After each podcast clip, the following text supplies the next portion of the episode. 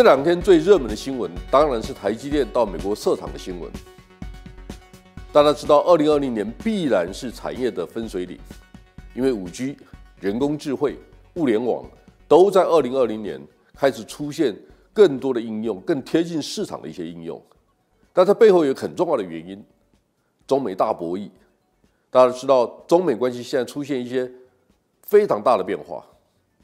对美国来讲，它必然要把最尖端的科技留在美国手上。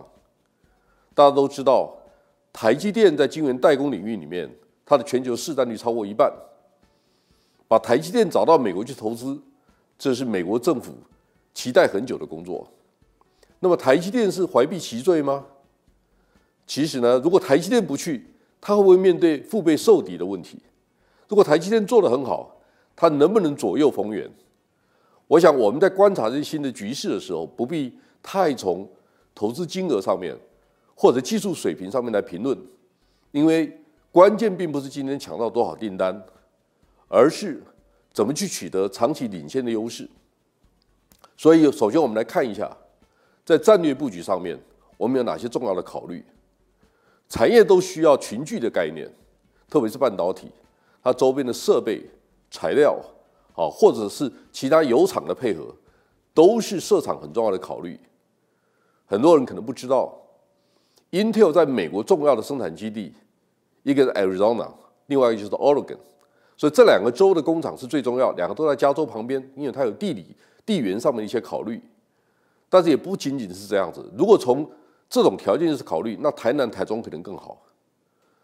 所以呢，现在我们把它放在技术层次或投资规模上面，都是凑凑热闹而已。所以，我们真正需要去看观察的是从大环境上面去看供应链结构改变，以及中长期它对整个产业的影响是什么。那我们首先回过来看观察一下，半导体的消费市场大概有百分之七十是来自电脑运算跟通信产业。那这两个产业当然规模最大。那电脑运算最主要是手机啊，最最主要是电脑、笔电，或者是现在是数据中心的伺服器。那通信产业最大当然是手机，这两个规模都很大，但是它相对的比例都在降低，主要是因为半导体的需求慢慢会从汽车、消费电子或者公控国防这些新兴领域创造出来。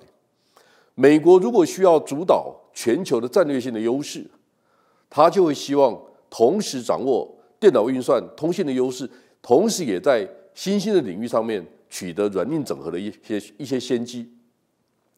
过去我们都说美国没有科技政策，美国仰赖的是无限的创意串联的产业优势。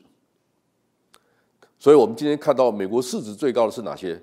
叫 G Mafia、Google、Microsoft、Amazon、Facebook 这些公司。但是有一天，他们发现了要落实创意的时候，需要很多硬体设备来支持。所以，台湾因为在半导体、因为在供应链上面独到的地位。所以在这一次肺炎肆虐的过程当中，复工的初期，日本、韩国的厂商吃尽了苦头，因为日本和韩国的汽车厂的零件很多来自中国大陆，美国反而受害比较轻。为什么？美国只有百分之十三点八仰赖中国大陆，日本、韩国是超过百分之三十。那美国的零件从哪里来呢？从加拿大、墨西哥这些邻近的国家来。所以我们必须去理解，美国这一次。会更有决心的想把整个工业的核心留在自己本土，我想这是一个很重要的考虑。